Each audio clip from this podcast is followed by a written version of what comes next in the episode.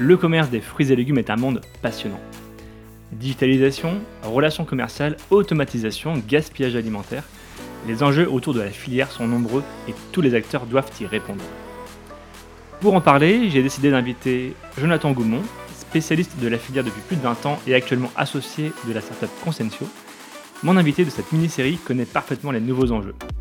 Autour de 4 épisodes, je vous invite à découvrir une interview passionnante. On y parle de l'évolution de la filière fruits et légumes, la relation producteur et distributeur, le gaspillage alimentaire, la place du numérique, l'importance de l'empreinte carbone et son calcul, et la mission de Consensio.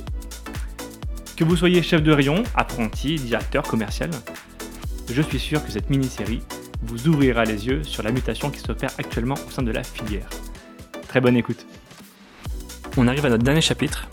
On a parlé un petit peu de Consensio, alors on vous connaît depuis longtemps maintenant. Ça fait, je pense, plus d'un an et demi qu'on a dû faire le premier jeu concours euh, euh, du plus beau rayon fruits et légumes de France, avec les équipes notamment de Benoît en France.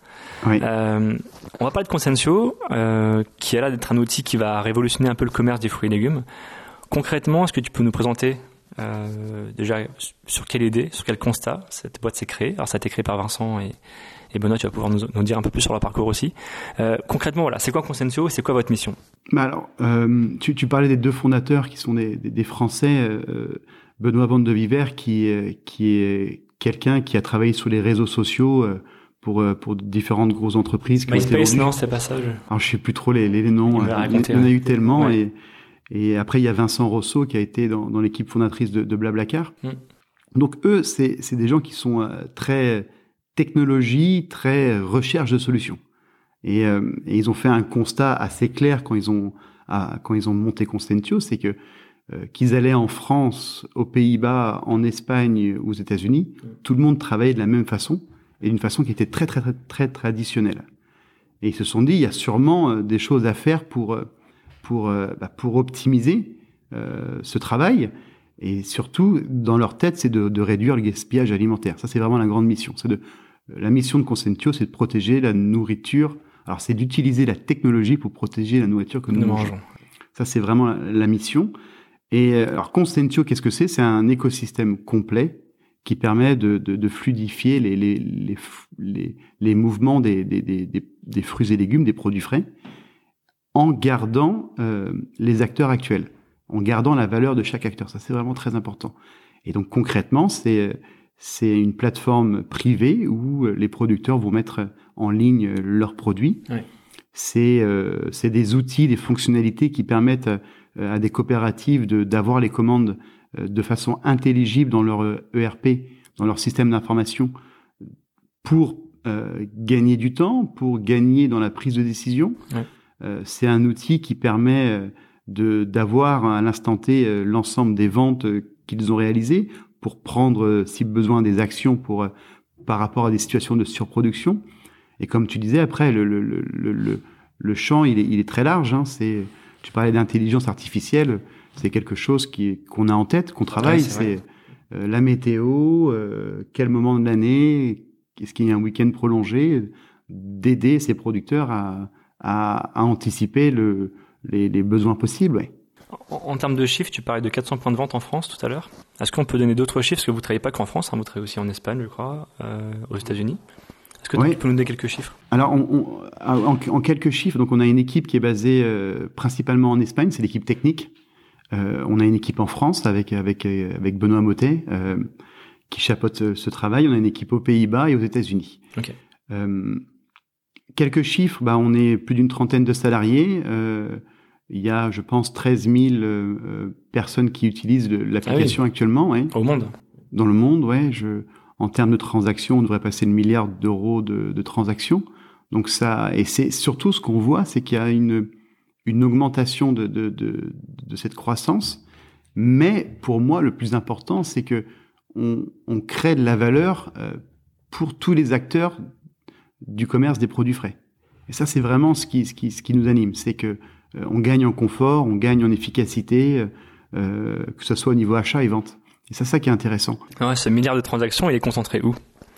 J'avais pas connaissance de ce chiffre, mais. Ouais, alors je, bah c'est, le volume de transactions qui est, qui est, qui est fait sur l'outil. Ouais. Euh, mais c'est quoi C'est peut-être l'Espagne, la France, c'est plus dynamique ou? Alors, les États-Unis, c'est très dynamique. très États-Unis Ouais.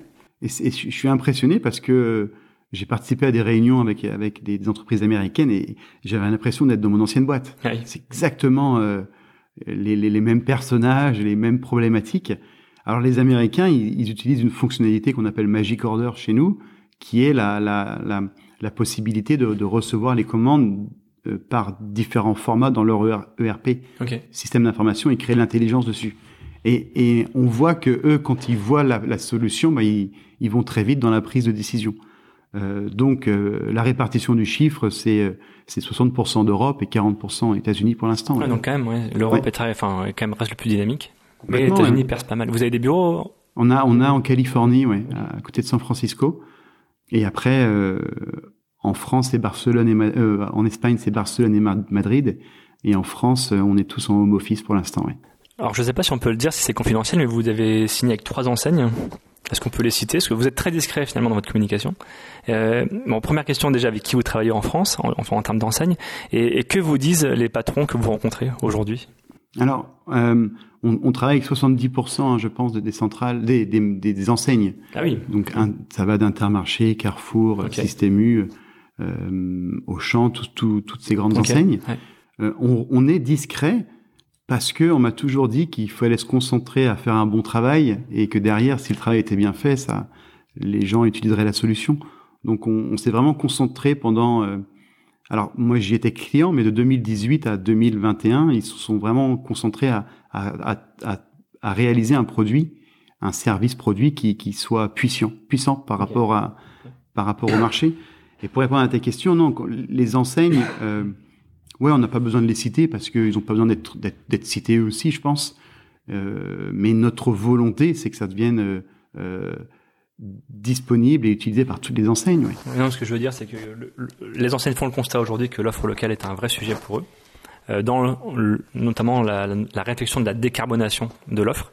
Euh, donc ma question, c'était surtout euh, qu'est-ce qu'ils vous disent quand ils vous rencontrent et concrètement, qu'est-ce qu'ils peuvent attendre de vous, en fait? Ouais. Bah, qu'est-ce qu'ils nous disent, c'est que souvent ils sont positivement surpris de ce qu'on est capable de faire, et euh, on met en place des pilotes pour euh, pour qu'ils puissent tester, voir l'impact que ça peut avoir dans leur organisation. Mmh. donc, j'ai pas encore un retour assez important. Alors, si tu vas avoir un chef de rayon, tu, tu t'en as vu, ça devient du quotidien. Ils sont habitués, ont un clic, ils peuvent commander, répéter une commande, donc ça devient quelque chose de facile. Après, quand on a une dimension plus nationale ou internationale, on n'a pas encore assez de recul pour euh, pour avoir le retour de, de, de ces grandes enseignes. Après, ça serait intéressant d'ici euh, quelques mois de leur demander. Je serais content de de, de, de te revoir et de, de, partager cette expérience. Ouais. Tout ce que je vous souhaite. Dernière question, Jonathan. Euh, on a parlé de beaucoup de choses dans ce podcast. Euh, quelle est ta vision à 2030 du commerce du fruit et légumes? J'ai l'impression qu'il y a une grosse révolution qui s'y prépare. Quelle est selon toi ah, les grands, les grandes étapes, les grands jalons qui vont arriver là pour pour le commerce Oui, c'est c'est une très bonne question. Mais sur le la révolution, d'abord, on voit que les les produits frais, que ce soit poisson, poisson, viande ou euh, fruits et légumes, bah, ils prennent une place très importante dans dans, dans le magasin. C'est difficile de, de, de se différencier sur une bouteille de d'Orangina, euh, tout le monde est à peu près aligné en prix, ouais. alors que la gestion d'un rayon de fruits et légumes, il est très très important. Ouais. Donc moi, ma vision, elle est, elle est, elle est, elle est assez, elle est assez simple, hein, comme tu disais, une, une, euh, une transparence dans la production, une montée du produit local, une, euh, des magasins où on va se faire plaisir à, à aller faire nos courses, parce que euh, il y aura peut-être que des rayons euh, plus, plus concentrés sur les produits frais. Et clairement, bah, on, on voit la tendance des drives. Hein, on va, on va plus en plus acheter des produits de, de, de, grande consommation lourds directement sur Internet et se faire plaisir en magasin. Donc la notion de plaisir doit va, va augmenter euh, pour moi dans, dans, dans les magasins. Oui. Ce sera le mot de la fin, Jonathan. Merci beaucoup pour ce podcast, pour cet échange très passionnant. Merci à toi, j'ai passé un bon moment.